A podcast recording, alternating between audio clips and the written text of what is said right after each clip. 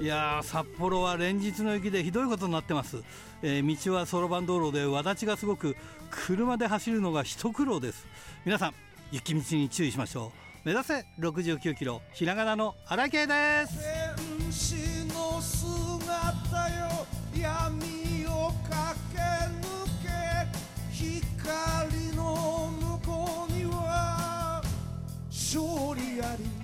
最近ですね忘れ物がひどくてというより思い込みがひどくなってきてるんですよね。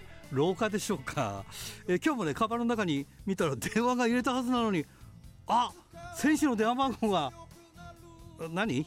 以前の控えがあった。いやよかったよかった。まあそんなような感じですよね本当に。まあ明日からは、えー出かけは確認を増やしていきたいと思います。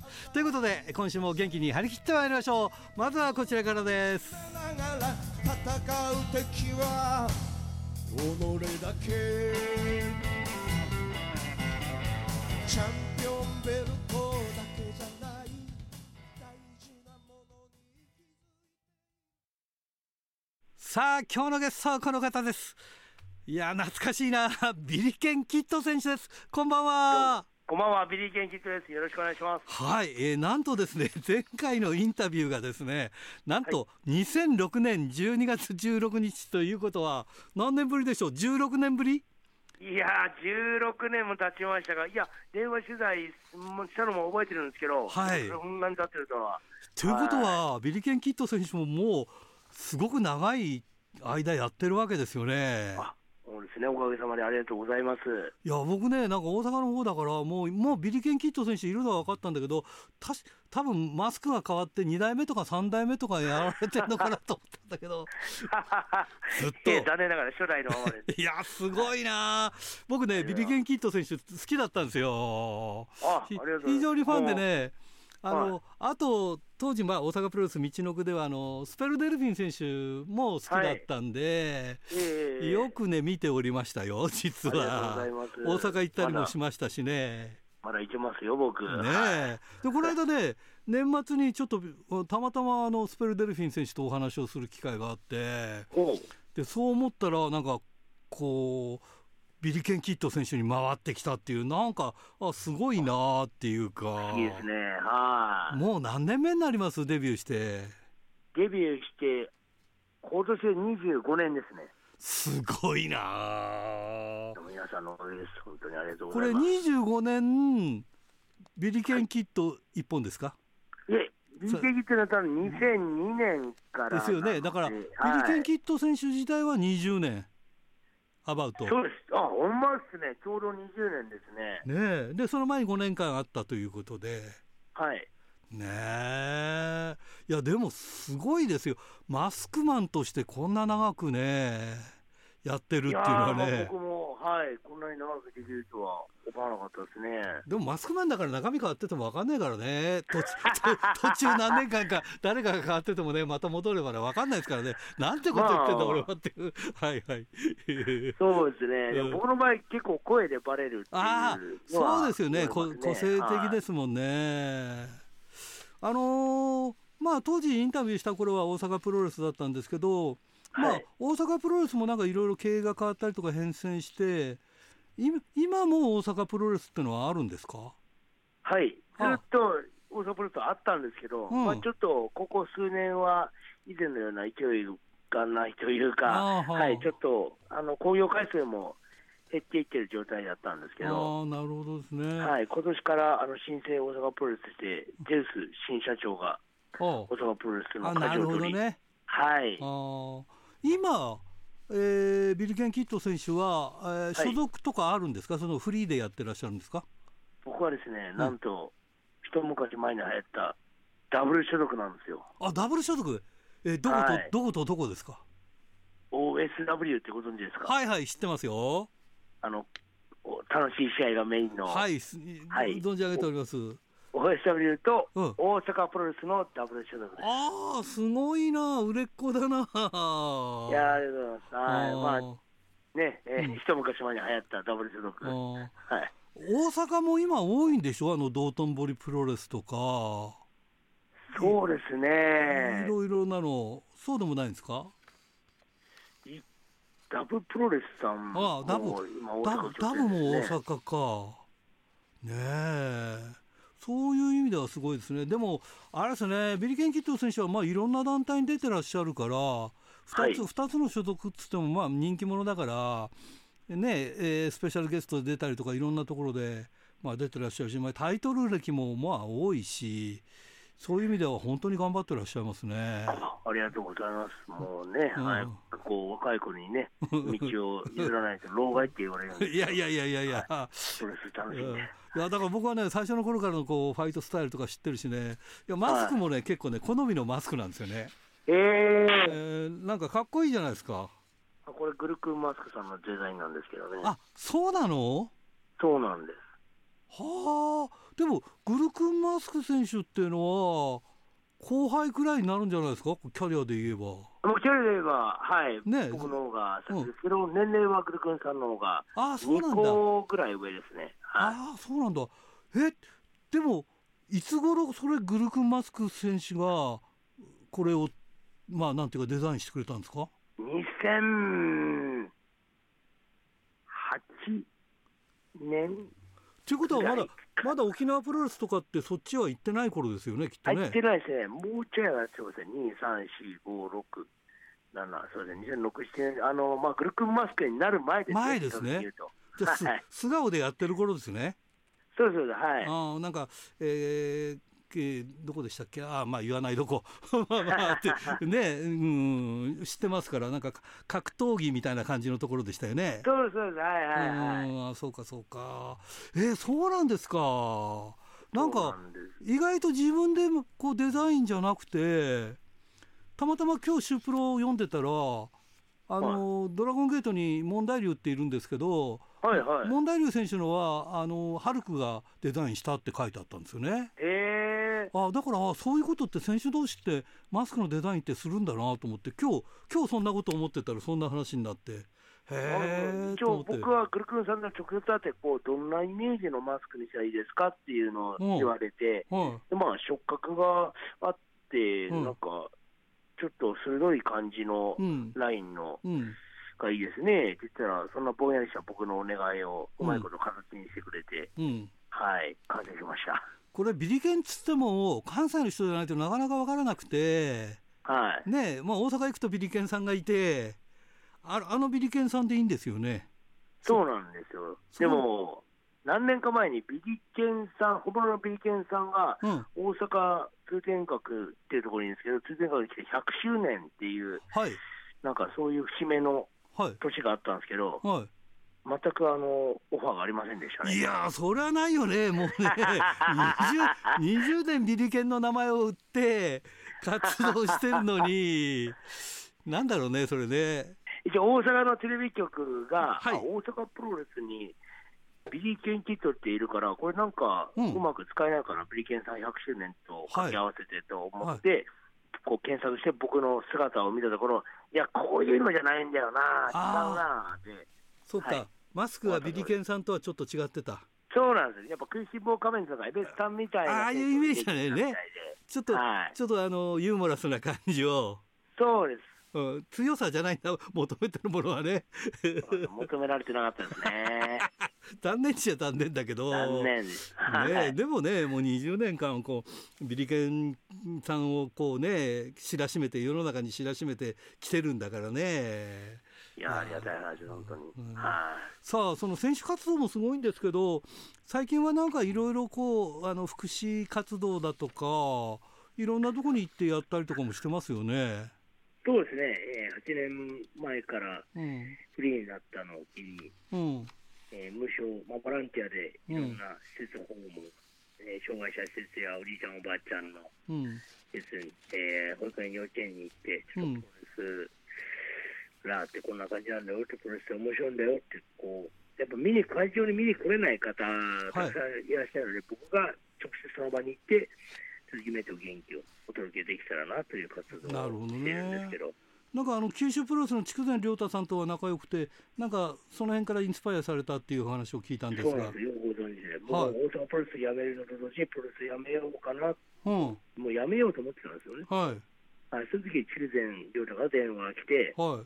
あんたこれからどうせ大阪プロレスやめて。ってうん。いや、もうプロレスやめようと思うんだ、ああ、そうなんだ、一回電話が切れまして、で、10秒くらいだったら、あんたちょっと、福岡来て、はい。九州プロレスやってる施設訪問見に来なって、はいあの旅費も全部出すからおいでってへ言われえ。て、ははい、で、まあ行ったんですよ。いはい。で、筑前がやって、筑前さんとバッテンブラブラさんが、はいはい。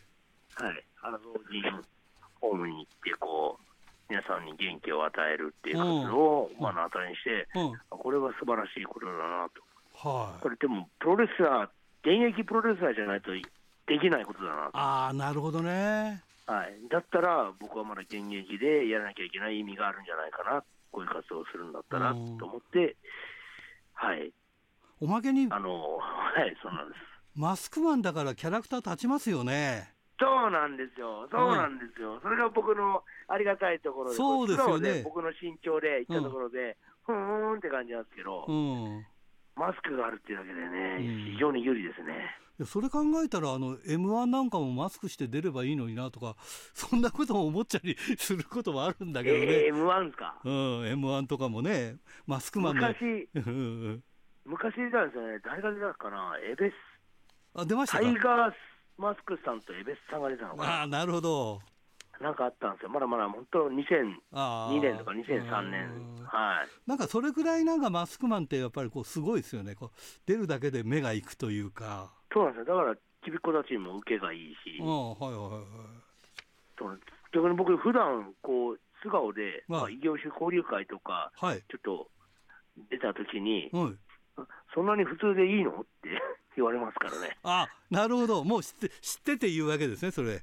そうです。えちょこの人はプロレスラーに対してどんなイメージを持ってるのって、私、ここで暴れてほしいの？みたいな。いやいやそんなねいやまあそうですけどそうまあサスケ選手だってあの議会にマスクつけたまんま出るとかやっぱりそう,、はいそういう売りをしてるからそう思うんじゃないですかやっぱりみんな周りの人たちは。まあのマスク的でいいなんか場所じゃなかったんで、ああなるほどね。一人でこう、指定してる会だったんですけど、うん、やっぱ皆さんの思っプロレスラーってね、身長180センチ以上あって、体重100キロじゃあって、そうそうそうそうガンガン飲み食いしてっていう、うんそう。そんなイメージありますよね。うん。それ考えたら僕、ああ、ちょっとお酒は飲まないんで、とか言ってるんで、でもなんだこの人って、マスクマンとしてだったらありかもしれないですね。マスクかぶってて、いや、はいノーって言ってる分にとか、だからそのそんなに大きくなくてもマスもうマスクマンでプロレスラーじゃないですか。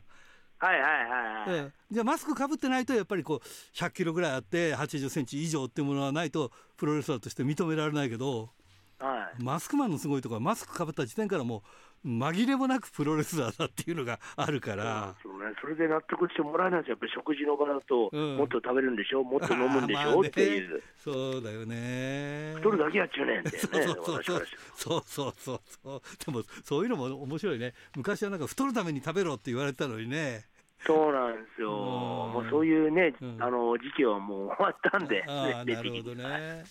でもどうですか？ずーっとまあ大阪中心にこう活動してらっしゃってまあ関関東にもまああの試合ちょこちょこ出たりし,、もしていますが、ええ。どうですか？あの最近まあコロナで大変だったでしょうけど去年1年なんかはどうですか？試合数やっぱり大幅に減ったりしましたか？あそう、いや、去年はやっぱり増えましたね、増えました？はい。あの大阪でですね、うんこれがプロレスさんってはいいうはい常設会場を持つはい団体ができまして、はいその団体が一時期もう、月曜から土曜土曜日まで週6回こういうやつなんですよ。ああそうなんですかはい。それにちょこちょこ呼んでいただいたおかげで、試合数は去年はずいぶん伸びましたね。じゃあもうあのあれですねブブランクっていうかもう体はバリバリですね じゃあそうですね、やっぱり試合の感覚が空くのが一番怖いんで、そうですよね。ええ。うん。いやーすごいですね。ちなみに今タイトルとか絡んでますか？今はですうね、ん。うーん、ないですね。ああぜひぜひ何か、えー新たにこうダブル所属で何かベルトを巻いて。まあまあでもいろんなベルト巻いてきてるから今更ってこともあるんでしょうけれども。まあ、そうですね、で非常に実はですね、うんあのすっごくもうこれ黙ってようと思ったんですけど、はい実は僕、大阪お笑いのチャンピオンと、うん。OSW のはいなんか、タック覆面はいはい。世界一タック選手権の王者みたいなんですけど、まあこれはちょっともう黙っておこうかなっていう。これは今も持ってんですか？えっと、あの、OSW さん、OSW のうんタックのベルトはまあ僕んちあるんですけど、はい。大阪プロレスのお笑い。のベルトはちょっとどこにあるのか、僕んちにはないです。僕んちじゃないけど、でも、タイトルホルダーなんでしょ？はいはい、大阪プロレスの事務所に、あ倉庫に多分あると思うんですけど、まあ、触れないでおこうとあ。いう。いやいやいや、でもすごいじゃないですか。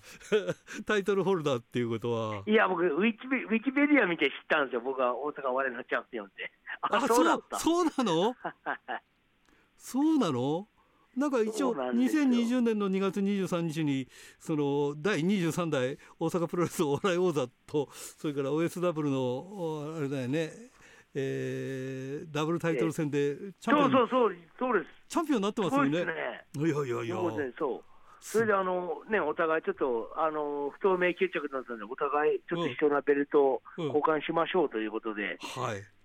僕、交換しただけなんで、チャンピオンになったつもりはないんですけど、あそうなんですか。空位のまま、空位にしてほしいんですよね。いやー面白いな。また今度電話していいですか？あ、そうですまた出出てもらっていや本当に話尽きないんでもっともっと話したいんですけどもう最後、はい時間が来てしまいましたんで時間をかなりオーバーしてしまったんで。あありがとうございます。いえいえということで、あのー本当にまた何ヶ月後来たらお電話しますんでぜひぜひまた。嫌わずによろしくお願いします、はいえーそれでは次の方を紹介していただきたいんですがどなたを？はい、次の選手は同じ大阪プロレス所属、アルティメットスパイダージュニア選手です。あはいわかりましたありがとうございますそれじゃ全国のファンの皆さんに最後メッセージをお願いしますはい、おかげさまで今年25周年を迎えることができました。これからもビリーケン・キッドはプロレスで夢と元気と笑顔をお届けします。僕たちはできるドクターはい、どうも。今週もよろしくお願いします、よろしくお願いします。はーい。えーと、先週のね、えーおしまいの方で、えー大きなニュースがね、はいはいはい。入ってきましてですね、はい。あのーまあ、この番組のあのリスナーの皆さんにもね、あのもうななんていうかな、あの非常にこう思い出深い名前だと思いますけど、ストーン小林さんが亡くなったと。うん。ねえまあ、孫小林さんということ、今までね、あのこの番組で説明するまでもないとは思うんですけども、はい。まあ、一応お話をしておきますとですね、はい。あのーまあ、孫小林さんということは、まあ、一番最初の出だしは国際プロレスで、はい。でまあ、昭昭和49年の猪木小林戦というね、えー日本人同士の対決というところからですね、はい。えーまあえー国際プロレスを離れてで、えーそれから後には新日本プロレスへ入り、えー坂口さんと組んでタッグチャンピオンになりという、ね、ことがあったはい70年代、80年代の大スターですよね。うんえーで、まああのー例えばその、えー日本人同士のその猪木さん、まあ、その前にあれですね、あの小林さんのお話をしようとすると、えー国際プロレスという団体がですね非常にあの先進的といいますかね、うん。えー他ではしないようなことをどんどん取り入れてやっていったと、まあ、それにねあの、はい果たしてファンがどれぐらいついていったかという、ね、問題はあるかもしれませんけれども、うんそういう非常に先鋭的な、ね、団体であったということは、はい。ちょっと説明しないと、えーなかなかお分かりいただけないんじゃないかと思うんですよね。はいはい。で、えーまあ、その日本人同士の対決ということで、えーまあ、猪木さんとの試合は昭和の巌流島なんていうね、うん。あの後に本当に巌流島で試合があるとは思わなかったですけど、その時はね、はい。昭和の巌流島なんていう言い方をされたわけですけれども、まああのー国際プロレスではその前の年だと思うんですけれども、はい。あの当時はですね、えータイトルをかけてトップ同士のトップあるいはトップとナンバー2っていうですね日本人同士が戦うってことはほとんどなかったわけなんですけれども、はい。えーストロング小林、ラシア木村戦というねシングルマッチが行われてるわけですよね。はいはい。まあ、他にもね、あの例えばその先鋭的なということでは、えーまあ、金網デスマッチもそうですしね、うん。それから小林さん、デビューの時は、覆面太郎っていうね あの、初めての日本人覆面レスラーですかね、はい。そしてデビューしてるわけですよね。はい。でまあ、あの今回、そういうようなことがね、いろんなネットニュースだとかに取り上げられてて、まあ、僕らはあの猪木、小林戦もね、ぎりぎり見てますしね、うん。えーその後の、えー猪木さんじゃないかもしれない、坂口、小林組というタッグチームも見てますからね、はい。あのワールドプロレスリングが、えー金曜夜8時にやってた頃に見てましたからね、はい。あの分かりますけれども、うん。例えば今回、そのデビューが覆面太郎という覆面レスラーだったっていう話の次のところにですね、うん。えーこれは、えー後のタイガーマスクブーム、えー日本人のマスクマンブームの宣伝であったというようなことが書いてあったりとかしましたね、いや、うん。ちょっとそれは言い過ぎじゃないかなという。ね。うん。むしろあの日本人の覆面レスラーって、その時代には、まあ、デストロイヤーでさえもね、悪魔仮面、悪魔仮面はありますからですか、あのーえーまあ、議事道団との流血戦があったりしましてね、はい。えーどちらかというと、その悪いレスラーが覆面レスラーをするという、ね、イメージがあったもんですからね。そう、そうだからあの日本人のそのデビューする、えーボディビルダーでも体の大きいレスラーが覆面レスラーっていうのに対して、みんな当時ついていけなかったんじゃないかと思うんですよね。なるほどね、えまあ、そういうようなね、えーことを、えー取り入れてきた団体でしたからね、うん。えーまあ、後にはその結局、え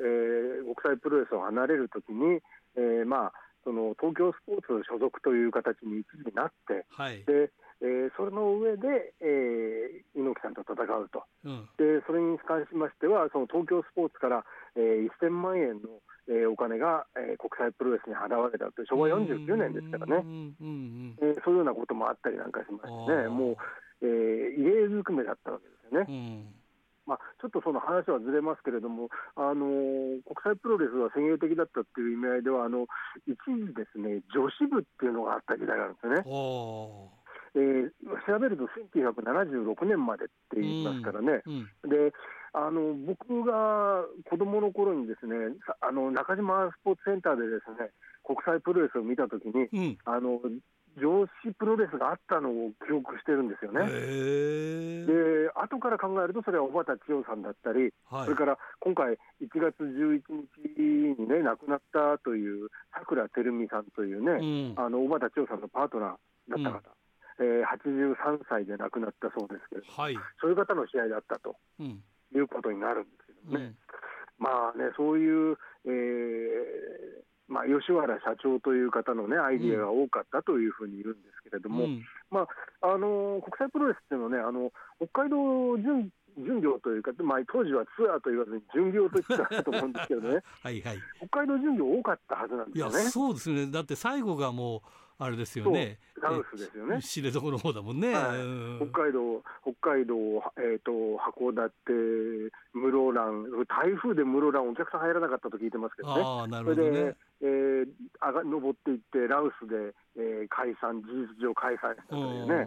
まあ、一つにはその北海道によく来てて、よく来てくれたっていうのは、あのもちろんラッシャー金田さんが中川郡出身だった、はいえーなんか、えーポール・マキさんという方と小学校の同級生だったってあ話あですよね。そうなんだ、それからあの記憶にあるのは、あのレフェリーがひげの安倍治さんという方が、旭川出身ですね。ああ北海道多かったんですよねじゃあね。そうですね、うんあと、まあ、あの時代は少し後になりますが、もちろん若松一馬一馬ああさんですね、そうか。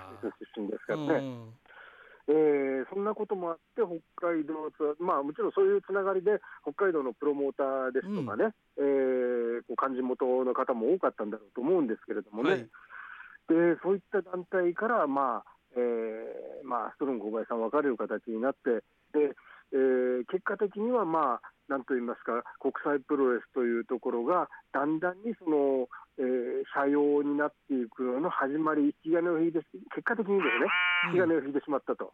うん結果的に引き金を引いてしまったということになったところが、えーちょっとまあ小林さん、おそらく後にはですね悔いていたんではないかなと思うんですよね。ああなるほどねえーであのー今回、そのネットのニュースにですね、えー出てきて、それに、まあ、一般の方々がですねコメントをかけるニュースが一部あるわけですよね。はいえでそれを見てますとね、うんあの小林さんのうちに呼ばれて遊びに行ったって方がすごく出てくるんですよね。へえ。あのー例えば、そのですね、小林さん、えっ、と、スターボーリングというね、東京12チャンネルの番組があったと書いてあるんです、でここの方は、その書き書き込んだ方は、東京代表チームとして、各県対抗の時に東京代表として出て、で青梅市青梅に在住の、えーストロング小林さんは東京チームに入ってたと。おでその方があの、うちは八王子ですよと言ったら、なんだ、近いじゃない、今度いらっしゃいよと言われて、うん。えー社交辞令かと思ったら、本当にもう一度誘ってくれて、プロレス好きのお父さんと一緒に小林さんの家へ行きましたと。そういうような話ですとかね、あるいは、あのーうちに、えー骨董品を小林さんが見に来たことがあって、うんこ当時、子供だった私は膝に抱っこしてもらって、ですね、うん非常に、まあえー優しい人だと思いましたとかですね。うん。そんな話がもう、あの4つも5つも出てくる、へー1つのニュースに、だからそういう意味合いではですね、えーなんというか、そのくせ者揃いのプロレス界ではですね、うん。えーまあえー80年代の古舘一郎用語風に言えば、えー、地位猛量が超量ばっこする、えー 6メートルのリング上にはですね、なかなか住みづらい方だったのかもしれないなというふああ、うに思うなんですよね。どね。えいい人だったんだ。そうですね、そのようですよね。うん。後にその、えーストロング混合になって、えータレント業をしてた時にも、はい。あのまあ、風雲竹市場ってね、そうですねいう番組に出てました、はいはい怪人役としてね、はい出てましたから、まあ、あのそのニュースのそのコメントの中には、今回のその訃報で、初めてストロング混合とストロング小林が同一人物だだということを知りましたっていう方もいらっしゃるんですね。そうなんだえ。ーまあ、これが一般の一部の方の認識なのかなう認識なのかなというふうに思いましたけれどもね。ということでですね、はいえーまああのー小林さんはそのタレント業の時に、まあ、風竹市場の後にですね、やっぱりまあたけしさん絡みの番組で、元気が出るテレビという、ねはいはい番組に出られたそうで、その時にこう落とし穴に落とされるっていうシーンがあったんだそうですね。はい。ところがそれがですね、まあ、非常に2メートル以上の深い落とし穴で、うん。それで、えー膝や腰を、まあ、もともと腰が良くなかったところへ、えー痛めてしまってですね、うん。それが後の、その、まあ、寝たきりになったりする元になってしまったのではないかというんですよね。そういうことなんですね。ねうんうんで、えーまあ、そういう形になったときにですね、あの、俳優協会という協会があるんだそうですけれども、うんはい。そういう方から、えーまあ、これはテレビ局へですね、まあ、保証を、えーはい頼んだ方がいいんじゃないかとう。いうんふうに小林さん側に問い合わせをしたんだそうです。はい。そしたら小林さんはそういうことになると、えー番組テレビ局関係者に大きく迷惑をかけることになるから、うんまあいいよと言ったって言うんですよへね。え。まあ、人が良すぎると言いますかね。うんまあ、本当になんていうか、あの人に迷惑をかけずに生きるというね、意味合いでは、えーなんて言うんでしょうかね、あのどなたかの言った、どなたかって前田明さんですけれども、はいえ。ー選ばれ選ばれし者の恍惚と不安、二つ我にありというね、ね。まあ、非常にその、えー選ばれた肉体、選ばれたその人でありながら、えーなんというか、謙遜をするというね、うんえーところがあったんだなというところが非常に、あの心に残りますよね。そうだよね。えーでまあ、あのこのコーナー的に申しますとね、はいあの昔あの、音源をおかけしましたけれども、シングルレコードを2枚小林、うんあの小林さん出してるんですね、ストロング今後になりましたからね。はい。で、えー、1枚目は、あのそれゆけ金剛というあのタイトルにあので、B 面がですね、真面目の惨めは暮らしのとどめというですね、タイトルなんですけども、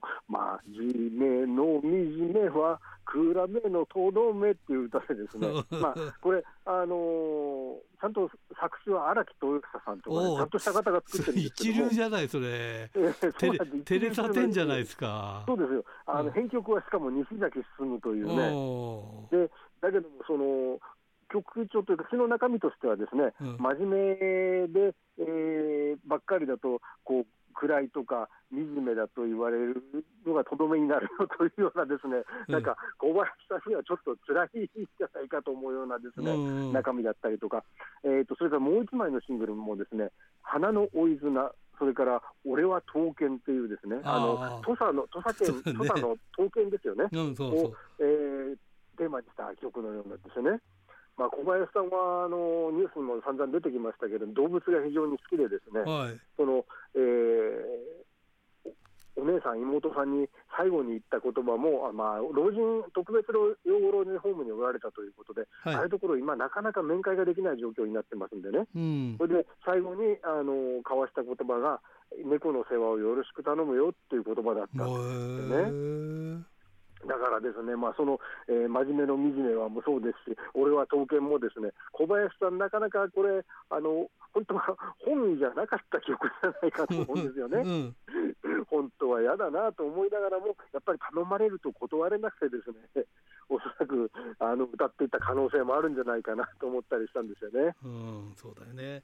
でも何気にあのこうえ猪木さんとかあの辺の世代と一緒に見たけど結構81歳って年上だったんですからね。そうなんですよね。うん。まあね、81の方がね、まあ、うん亡くなられたっていうことになると、まあ、ご年齢的にはね、うんあのまあ、えー平均年齢から、男性のね、平均年齢から考えるとっていうことにはなりますけれども、うんやっぱり、あのもうね、まあ、猪木さんが元気にね、蘇ったこともありますけれども、うん。だけども、その全盛期をね、うん。あの子供の頃から、えー見てた方がですね、はい。亡くなってしまうっていうのは、ああ、本当に時代の変わり目だなっていうのあを、ね。まさに感じますよね。うん。えー。いやだってさ昭和平成って令和でしょ、はいはいねえ僕らは昭和だけどさ下手すりゃ大正生まれとかいたらもう4代だからやっぱり変わっていきますよねこれね。そうですね。うんえーねあのまあ、去年の年末からその落語家さんとかもそうですけれどもね、うんあの一時代を作った70代、80代の方のですね、うんあの訃報がかなり多いもんですからね、うん、そうだよね。そういうこともあってね、ああまあ、ストロム金剛さんという方亡くなったっていうのは、ちょっと本当に、まあね、また亡くなったのがね、あの大晦日だというお話ですからねあ。そうなんですか。ええ本当になんというかこう時代目の時代の変わり目だなということをね、うんえー感じざるを得ないなというのが本当のところですね。81歳ってことはもうあの戦争の真っ只中に生まれたんですもんねこれね。そういうことですね。うんあの昭和太平洋戦争太太平洋戦争知ってる方って世代ってことになりますよね。そうそういうことですよね。昭和16か17年ぐらいに生まれてるはずですからえね。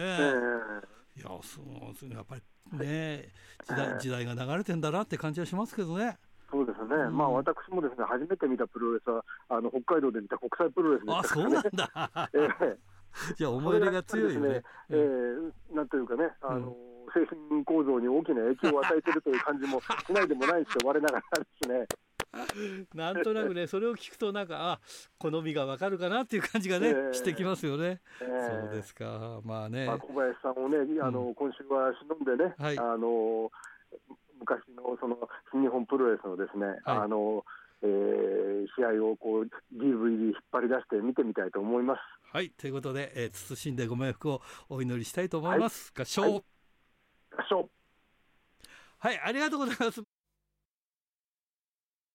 おはがきルチャリえー、千歳市ラジオネーム大和武さんから。新井さんこんばんは。こんばんは。1月8日に横浜アリーナで行われた新日本 VS、えー、ノアの対抗戦レッスルキングダム16ですが、えーチケットは完売。ツイッターのプロレスの力がトレンド2位になり久しぶりに世間の注目がプロレスに向く勢いを与えました。結果ですが新日の6勝4敗1分け両者にとって良い結果になったと思います。えー試合後リングでは岡田が新日本プロレスファンの皆さん、えー本当に応援ありがとうございます。プロレスリングノアの皆さんプロレスリングノアファンの皆さんどうもありがとうございました。プロレスっていいですね。こうやって対抗戦各団体各チームいろいろあると思いますけどこういうあた熱い戦いにつながったと思います。と両者への感謝の言葉を述べていました。ということでね。よかったんじゃないでしょうかね。はい。白石区ラジオネーム豊田勲君からですね。新井さんこんばんは。小津アカデミー新宿フェイス大会の途中で非常ベルが鳴り大会が中止になったそうですね。大変だ。何でも地下にあるサウナの調理場から火が上がったとのことでしたが、えーネットニュースを見ても怪我人に関して記述記述がないところを見ると怪我人はいなかったんでしょうかね、えー、かつて長州力はプロレス界には非常ベルが鳴っていると言ったことがありましたが実際試合中になると大会が中止になるというのは何とも皮肉なもんですね。そういえば10年くらい前に行われたラジプロ工業で、えー、ストロングオマンマンがやらかして火災報知器を鳴らしてしまいましたが彼は今元気でやっているんですかね？かっこ笑いっていや大変だったんだよ。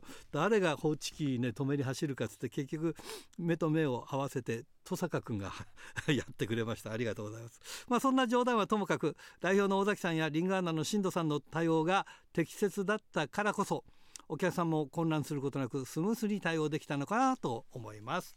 ということですね。はい、えー、それから清田区金崎正史さんから。新井さん亡くなったストロング小林さんを私が初めて見たのは当時の旭川市立体育館で行われた新日旭川大会でした。入場時に近くで見てめちゃくちゃ胸板が厚くてびっくりしたことを今でも覚えています、えー、それから74年の猪木対小林戦を見返しました。NWF のタイトルマッチで猪木さんはもみあげが長く茶色のショートタイツ、えー、小林さんは水色のショートタイツでした。最後はバックドロップからのジャーマンで小林さんがフォールされてしまいました。試合後の握手が印象的でした。ということで。はいそうですね。はい。懐かしいね。はい、えー、富山県ラジオネーム高木克彦ちゃんからですね、えー、ドクターがアブドーラ小林の全日本三冠消滅の話題にあまり触れなかったのは意外だったなかっこ笑いということでね。いやこれねどうなるんでしょうねこれ三冠戦ね。えー、ジェイク・リーがなんかインタビューでねいや小林選手の言ってることも、まあ、あながち間違いではないよって 彼がチャンピオンでもいいんじゃねえかみたいなことも言ってましたけどね、はい。えー、それから鈴木秀樹が WWE から解雇されましたねって。そうなんだ知らなかった。前は気軽にラジプロ出演してくれた鈴木秀樹は今気軽にラジプロに出演してくれないのかなかっこ笑い。新井さんゲストに鈴木秀樹は無理ですか？クエスチョン。いや日本に帰ってくればもう帰ってきてんですかね？帰ってくれば OK ですよ。聞いてみますよ。はい。なんとか頑張ってみましょう。はい。えー、小樽市ラジオネームタルッコスネークメガネ君からですね。8日の横浜アリーナで新日とノアの対抗戦は若手同士の熱い試合や えー、ベテラン勢にロス・インゴと金剛のユニット抗争など白熱試合が続いて、えー、メインの岡田棚橋組と、えー、武藤清宮組のタッグマッチは清宮が力の差を見せつけられ悔しさで大号泣していましたがこの経験を今後のプロレス人生に糧としてより一層強くなって素晴らしい選手になってくれたらなぁと心から思いました。まだまだ続きが見たいと感じさせてくれましたね。ということで。そうだね。はい。それからこれ最後かな、えー、懐かしいな。小樽市の山田渉君からですね。新井さんこんばんは。はいこんばんは。さて、えー、先週の春茶で一報が飛び込みましたが、えー、ストロング小林さんの訃報は驚きました。えー、それを初めて知る数日前バラエティ番組でプロレスのマスクの歴史を紹介した際、えー、日本初のマスクマン覆面太郎に触れていたのを見て、えー、懐かしく思っていただけになおさらでした。えー、正直な話私個人としてはプロレスラーストロング小林としての活躍よりもストロング金剛としての芸能界での活躍の印象の方が強いのですがやっぱりそうなんだな。ドクターとも話してたけどやっぱりこれ世代によって違うんだねこれやっぱりね。はい。日本のマット界において大きな功績を残した選手であるのは確かであり猪木さんとの一戦を含め活躍は今後も語り継がれていくものと確信しています。えー、小林さんのご冥福を心よりお祈り申し上げます。ということでね。いややっぱりねもう世代でやっぱりこうね実際のこう活動活動っていうか活躍してる姿見てない人も多いんだよね。まあねそういうことだね。ということで、えー、おはきルチャリブレでした。今日のゲストはゼロワン。北村正樹選手です。こんばんは。こんばんは。よろしくお願いします、えー、前回が、はい、えー、やはり、えー去年の4月ですかね、えー、札幌大会の前だと思うんですけど、はい、お話をお伺いしたんですが。はいそうですね。はいいろいろ以降お話してます。はい、はい、お元気ですか？はいもう変わらず元気です。はい。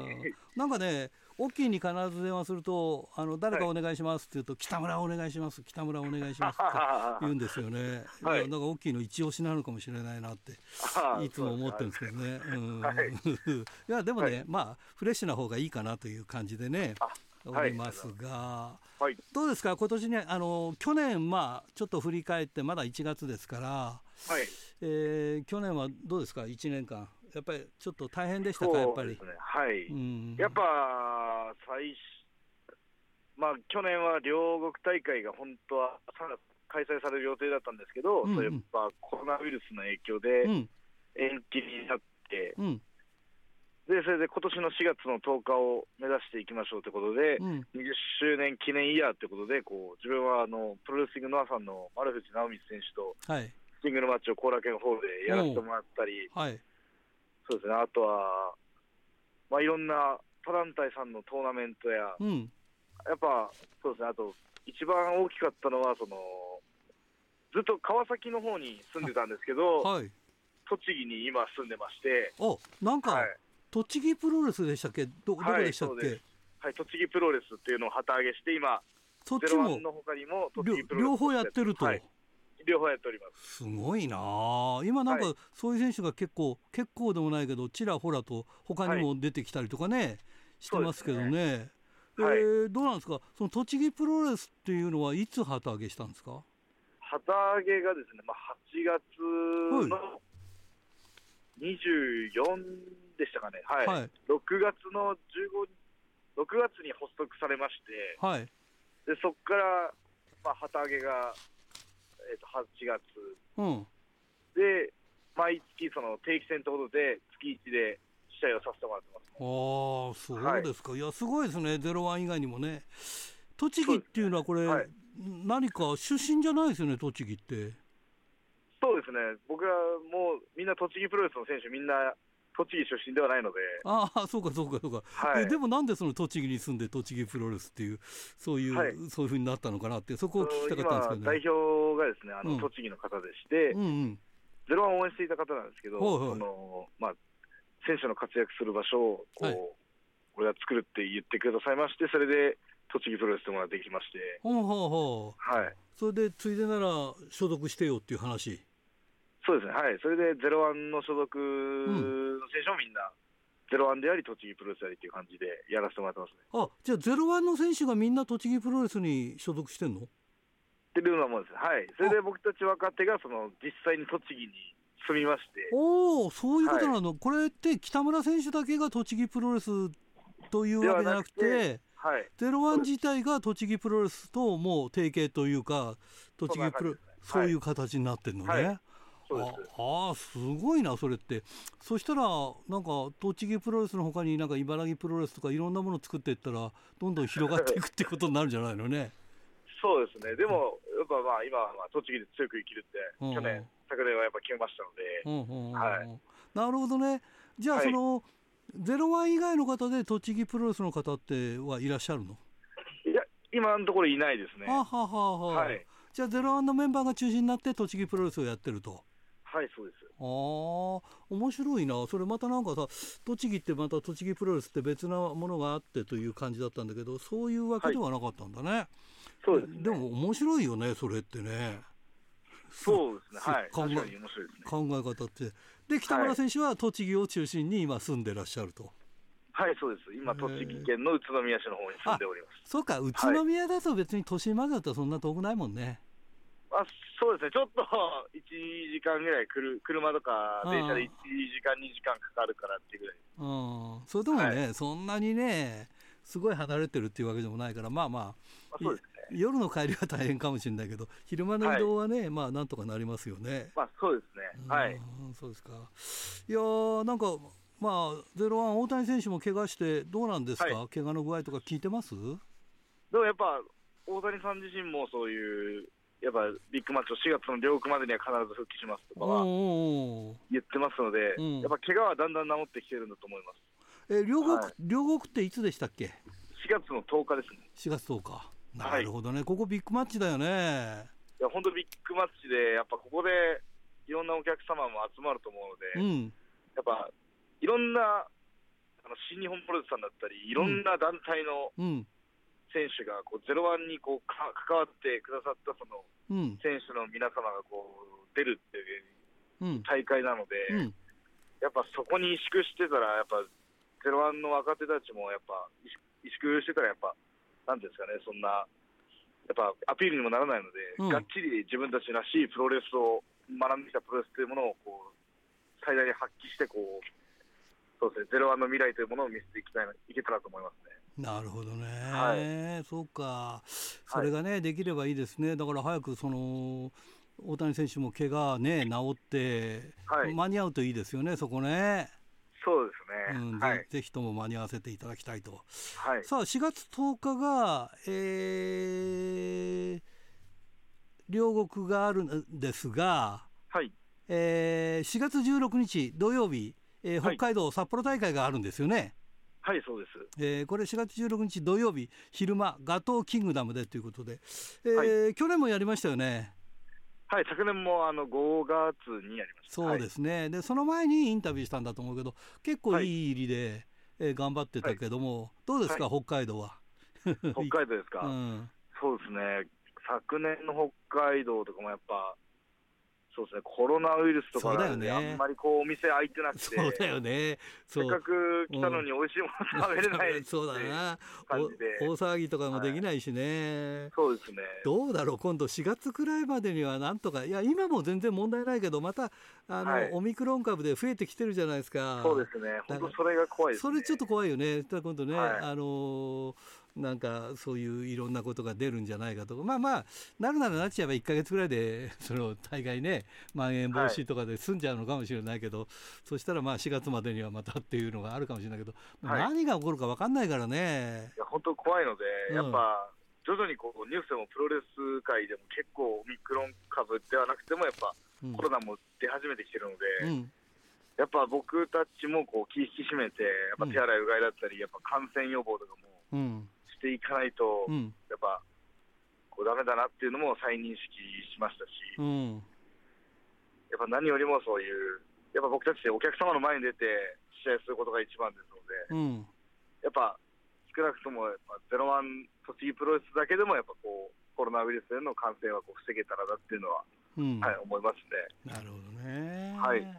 まあそういうことだよね。はい、うん頑張りたいとこだもんね。はい、さあところで、はい。まあ今もうデビューしてどのくらいになります、デビューして今年の今度来月のうん。2月12日ですうんね、4周年ですかね。うん、4周年18年2018年デビューで今年で4周年で5年目に入ります。じゃあなんかちょっと大きいタイトル欲しいとこだよね。そうですね。あの1月1日にそのジュニアのベルトに挑戦したんですけど、うん。まあ、敗れてし負けてしまって、はい。ダッシュすることもできなくて、やっぱ、うん。今のゼロワンってその、ゼロワンのベルトが今、他団体に全部持っていかれている状態なので、そうなんだよね。そうなんですよね、はい。なので、やっぱ、なんですかね、その僕が一番最初にこうベルトを一本でもうん。取り返して、うん。そのゼロワンに新しくこうもっと風を吹かせていかないといけないという責任感はあるんですけど、うんうん。それ責任感があってこう、前先日の1月1日の後楽園ホール大会ではこう臨んだんですけど、やっぱ、うん。丸め込みで負けてしまいまして、いやちょっとあれだよな、気をつかれてしまって、本当に悔しくて、そうだよね。はい、あの NWA の世界ジュニアは前取ってるんだよね。そうですね、ジュニアの2二冠、冠ね。日本と思ってます。はい、ねインタインターナショナルジュニアヘビーと、はい。NWA だっけ？はい、そうです。ね。はい。だから実力はもう十分あるからあとはそのタイミングなんだよね、そうですうね。ん、でも早くそのやっぱりそのゼロワンにはい。ベルトを戻してほしいよねやっぱりね。はい、そうですね。ね。やっぱりそれが僕ら以上にもやっぱお客さん、ファンの方々が一番待ってることだと思うので、そうだよね。すごいファンの皆さんもフラストレーションが溜まってると思うんですよ。ねっていうことはさ、はあい一応チャンピオンは他団体だからはい。チャンピオンのスケジュールに合わせなきゃいけないってことになるもんね。まあそういうことですね。ねいやもう、なんならもう、向こうのうん。団体にも乗り込んでいいぞっていうぐらいの僕は気持ちでいるんですけど、そうそうだよね。はい。そうだけどなんか自分たちがこうやるぞっていう時に果たして来てくれるかどうかっていうのはねそのバッティングしたりとかいろんなことがあるからね。そうですね。うんなかなかねうまくできないとか、はそうか。じゃあ今年の目標はとりあえずベルトを全部ゼロワンに。戻すことだね。ね。うん。はいどうですか？最近のゼロワンは。活気があって楽しいですか？そうですね。やっぱ先ほども言いましたけど、ベルトが全部出てるっていう状態で、最近のゼロはやっぱベルトがうん。ない。チャンピオンがいい、チャンピオンが不在っていう状態、言い方を悪くすると、やっぱチャンピオンが不在っていう状態ですので、やっぱさっき、まあ、同じことを言っちゃうんですけど、はいはい、あのやっぱ僕がベルトを取り返して、ファンの皆様を、応援してくれてるファンの皆様をこう安心させるというか、もっとこう、ついていきたい、北村についていきたい、北村を応援したいっていう、あの思いを強くさせたいっていうのはありますね。あなるほどね、はい、いやとにかくね頑張っていただきたいと皆さん方の世代がね頑張らないとね先がね、はい、ないからね。せっかく若い選手、若手がもう、僕を含めて、8人、9人、すごいよね、やりましたので。そういう意味ではね、なんか若手がどんどん増えてきてるっていうのはね、はい、若手がすごい増えてきて、うんうん、かつておじさん団体っていう、おじさん団体って言われてたゼロワンも、もう本当に、そうなんだよね。20代がもう多くなってきたので、うん、やっぱここで、この年で一番のゼロワンを思いっきり面白くして、うん、はい、昨年デビューしたあの新人の子らもすごい技術も上がってきましたし、うん、やっぱすごいこう自分のやりたいプロレスのスタイルっていうのを見つけてて、やっぱ僕もボケーっとしたら追い抜かれるんじゃないかっていうぐらい、やっぱすごいこう追いこう追い上げてきてるので、これからのゼロワンは本当に面白くなると思います。若手が、ね、若手から目を離さないでほしいですね。ねだからあの、はい、天下一ジュニアとかも、はい、楽しみだよね。そうですね、今年の天下一ジュニアこそ、うん、昨年は自分あの、決勝まで行ったんですけど、うん、準優勝で負けて、決勝戦で負けてしまいましたので、うんうん今年こそはちゃんと優勝して腰のベル、自分の腰にその天下一ジュニアのベルトをもう一度巻く巻くぞっていうのは。はい、えはい、いやだから本当に楽しみなことばっかりだよね。いやそうですね、これから楽しみですね。やっぱワクワクはしてます。はい、そうだね。じゃあ若い人にちょっと注目ということで。はい、お願いします。えー、それじゃあ4月16日土曜日昼間、はい、えー、ガトーキングダムで、はい、えー、ゼロワン札幌大会が行われますんで、えー、はい、全国のファンの皆さんに向かって、えー、ちょっとアピールしてください。はい、えー、4月19日札幌大会ですね、えー、まだカードは発表されてはおりませんけれども、うん、やっぱ年に数回、まあ、年に1回ぐらいしかあのやっぱ札幌の皆さんの前では試合をすることはゼロワンないですので、やっぱもっとこう成長した北村正輝の姿を、ゼロワンの若手のその面白い、これからの若手はすごい面白いんだぞっていうのを、あのしっかり十分にアピールできたらなと思います。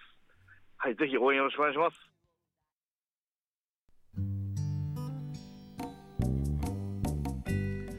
さて先週のプレゼントの当選者を発表しましょう。先週のプレゼントは久江の匠のしめ鯖を1名様にということでした、えー、当選したのは豊平区ラジオネームセントラルキッドさんに当たりました。おめでとうございます。ついつい他って言ってしまうんだよね。さて今週のプレゼントはモンドセレクション金賞を受賞した久江の匠のしめ鯖を1名様にプレゼントします。どしどしご応募ください。メールアドレスは rpro.hbc.co.jp ファックスは011-232-1287宛先は郵便番号060-8501どちらも HBC ラジオラジプロと書いてください。来週木曜日必着です。インターネットで聞き方は HBC をクリックしてください。ということであの年末年始のプレゼントですが、えー、徐々に徐々に送っておりますからちょっと、えー、今月いっぱいくらいまでかかるかもしれませんので、えー、お待ちください。と言っても10名様でねすいませんね。今回はちょっと、えー、金欠でしたので、まあ、そんなことになります。ということで。さてあの番組冒頭でも言いましたが雪がひどくて大変ですから皆さん本当に気をつけてください。今日もね道あの車で走ってたら輪立ちにはまってあの電車ちんちん電車のねこうなんかガードがあるんだけどそこにぶつかりそうになったりとかしてますからね。気をつけてください。今日ね朝からね車の雪かきだけでね4回くらいやってます。すごいね。